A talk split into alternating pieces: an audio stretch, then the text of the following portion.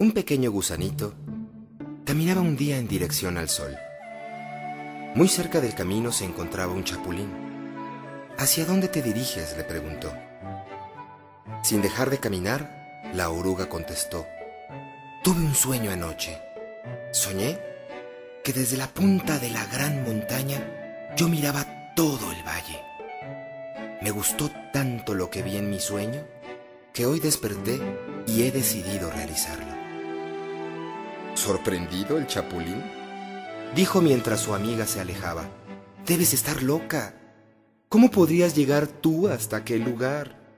Tú, una simple y diminuta oruga. Una piedra será para ti una montaña, un pequeño charco, un mar y cualquier tronco, una barrera infranqueable. Pero el gusanito ya estaba lejos y no lo escuchó.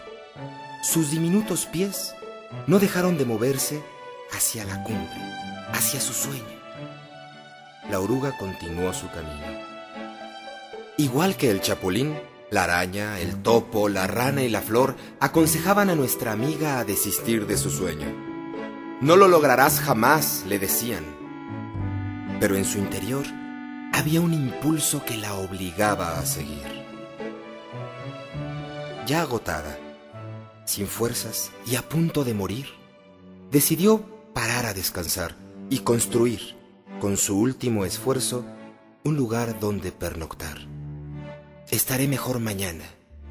Fue lo último que dijo y murió.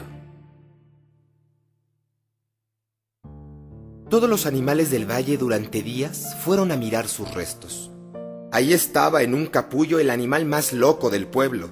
Había construido como su tumba un monumento a la insensatez. Ahí estaba un duro refugio digno de alguien que murió por querer realizar un sueño irrealizable. Una mañana, una mañana en la que el sol brillaba de una manera especial, todos los animales se congregaron en torno de aquello que se había convertido en una advertencia para los atrevidos. De pronto quedaron atónitos. Aquella concha dura comenzó a quebrarse y a quebrarse, y con asombro vieron unos ojos y una antena que no podían ser de la oruga que creían muerta.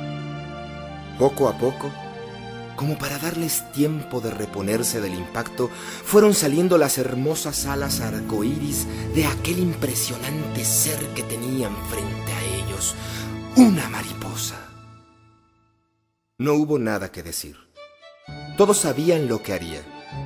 Se iría volando hasta la punta de la gran montaña y realizaría un sueño, el sueño por el que había vivido, por el que había muerto y por el que había vuelto a vivir todos se habían equivocado. Nunca se dice no puedo.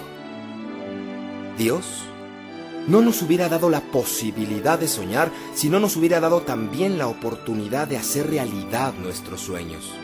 Si tienes un sueño, vive por él, intenta alcanzarlo, pon la vida en ello y si en el empeño consideras que es demasiado difícil, Quizás necesites hacer un alto en el camino y experimentar un cambio radical, una transformación completa en tu forma de pensar.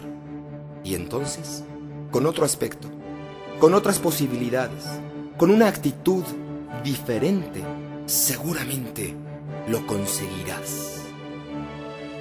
Piensa, reflexiona y actúa.